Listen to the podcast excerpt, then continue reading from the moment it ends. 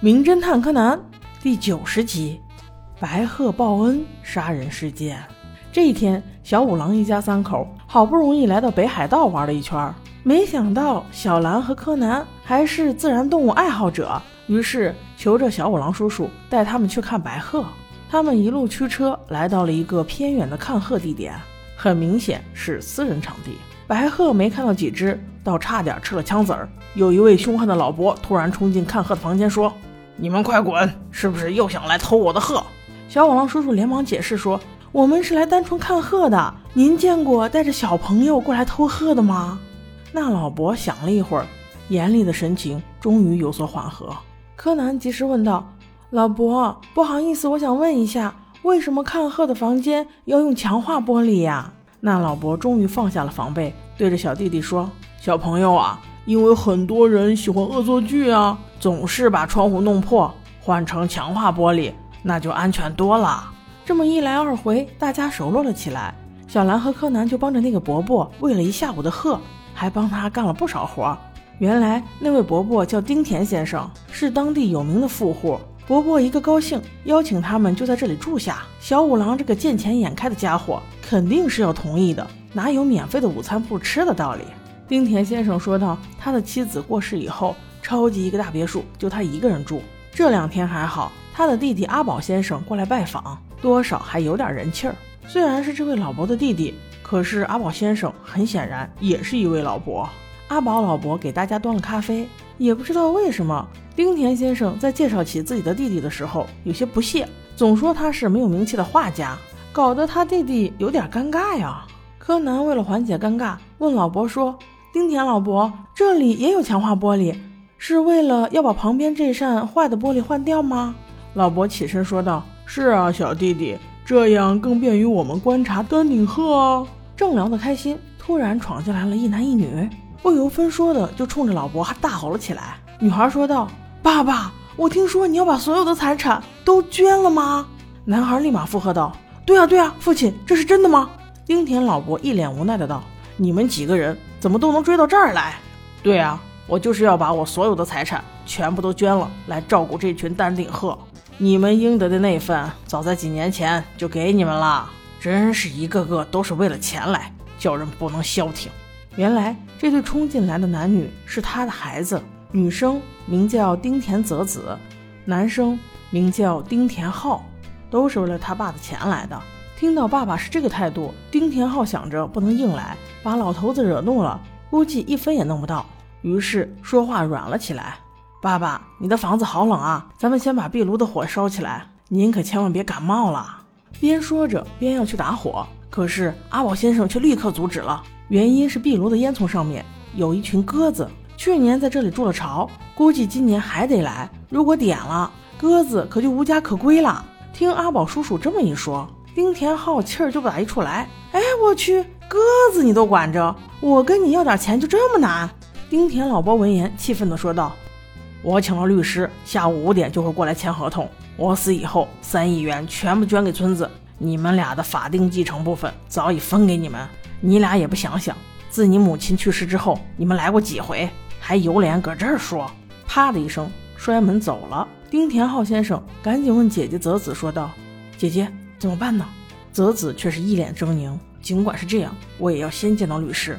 我一定不能让这样的事儿发生。下午，丁田先生安排了小五郎他们去泡个温泉。小五郎想喝口啤酒，嘴上不说，只是递给柯南一个眼神。柯南秒懂之后，带着抱怨的思想过来车里取啤酒，正好遇见了阿宝先生，说是要去鹤场里画鹤，但是走在池边，一个不小心一滑，素描本子差点落入水中。还好柯南在外面顺手一接，拯救了这个还没有画画的新本子。阿宝先生走了之后，没过一会儿，小兰和柯南就泡完了。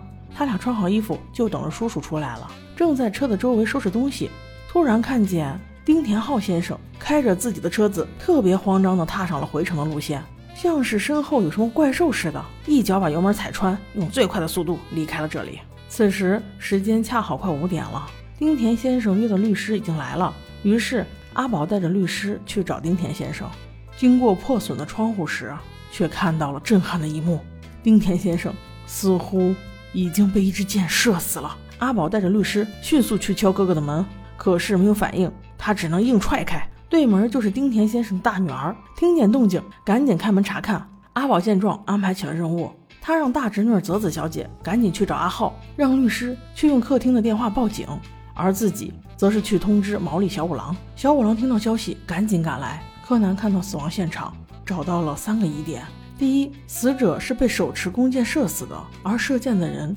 是从破损的那个窗户把箭射了进来。可是为什么地板上玻璃的碎片？汇成一条直线呢。第二，死者身上的箭头上竟然有煤灰，因此柯南看了一下壁炉，得到了第三点异常：壁炉近期是没有烧过的，但是里面怎么会有一个没有燃烧过的方形的小木块呢？不久之后，北海道警署的虾夷松警官赶到现场，经判断，他和木木警官其实也没有什么大区别，因为他是带着丁田浩一起来的。据他所说。丁田浩是自己去自首的。丁田浩说是他杀了爸爸，原因是他想用手持剑射他爸爸旁边的鹤，这样一来可以吓唬一下他爸爸，使他的爸爸不要签署把三个亿全部都捐出去的协议。结果不知怎的，竟然射中了爸爸的心脏，所以他情急之下用最快的速度去警局自首了。据他所说，这真的是一个意外啊！而且他还边哭边说。这都是姐姐和叔叔教唆我这么做的。另外两位听了这话，赶紧推脱责任。但是此刻，柯南已经观察到了一个特殊现象，那就是阿宝老伯的牛仔裤屁股兜里竟然有烟囱顶上鸽子巢的鸽子毛。结合了这一切线索，柯南迅速让小五郎叔叔入睡了。如果再晚的话，估计下一警官就要抓错人了。毛利小五郎叔叔迅速摆出了推理的姿势：“你们还不能走，因为凶手。”根本就不是阿浩，而是另有其人。此时听了这话的阿浩也是目瞪口呆，但是明显对自己有好处，所以他停了下来，仔细的听名侦探到底怎么分析。原来事情是这样的：凶手先把透明的强化玻璃挡在破损的毛玻璃之前，这样在窗外射箭的阿浩先生根本就看不出来，而他射出的那一箭正好被强化玻璃挡住了。这也就能证实为什么地上的玻璃碎片成一条直线，而大家为什么没有看到这样的现场呢？就是因为尸体的第一发现人支走了所有人，自己把那支箭和强化玻璃又移回原位。那杀死丁田先生的那支箭到底是怎么射出来的呢？大家请仔细观察那个壁炉里面，是不是有一块没有燃烧过的木片？虾夷警官确定之后，小五郎继续说道：“没错，那支箭。”就是从壁炉里面射出来的，射箭的弓被固定在壁炉里面，而弓上的扳机则被这个小木片垫着。小木片上缠上松紧合着的风筝线，只要时机一对，拉紧风筝线，扯掉小木片，这支箭自然会不偏不倚地射中丁田先生。而风筝线则是从烟囱的出口被凶手拉着。凶手透过天窗，只要确定丁田先生的位置正确，轻轻一拉手中的线，就能把他杀死，而且。还可以嫁祸给阿浩先生。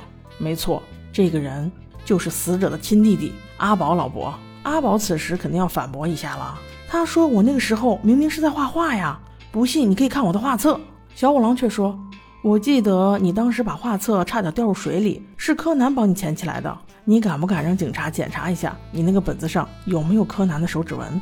阿宝先生却说：“我很爱干净的，我的本子是被擦过的，所以肯定没有指纹。”他还想再挣扎一下。可是小五郎叔叔再说出来这句话，他却无法反驳。那阿宝先生，我想请问一下，你的牛仔裤屁股兜里为什么会有烟囱上面鸽子巢的鸽子羽毛？这下阿宝先生终于无言以对。让小杰来想，不论是为了多少钱，自己的儿子和女儿终归是不会走出杀人这一步的。所以，你们所谓的阿宝叔叔，不仅是为了你们爹的钱，而且已经泯灭了良心。还好，现在父亲和叔叔都没有了，请你们善待这笔钱，善待那群丹顶鹤吧，亲爱的宝宝们，我们下集见。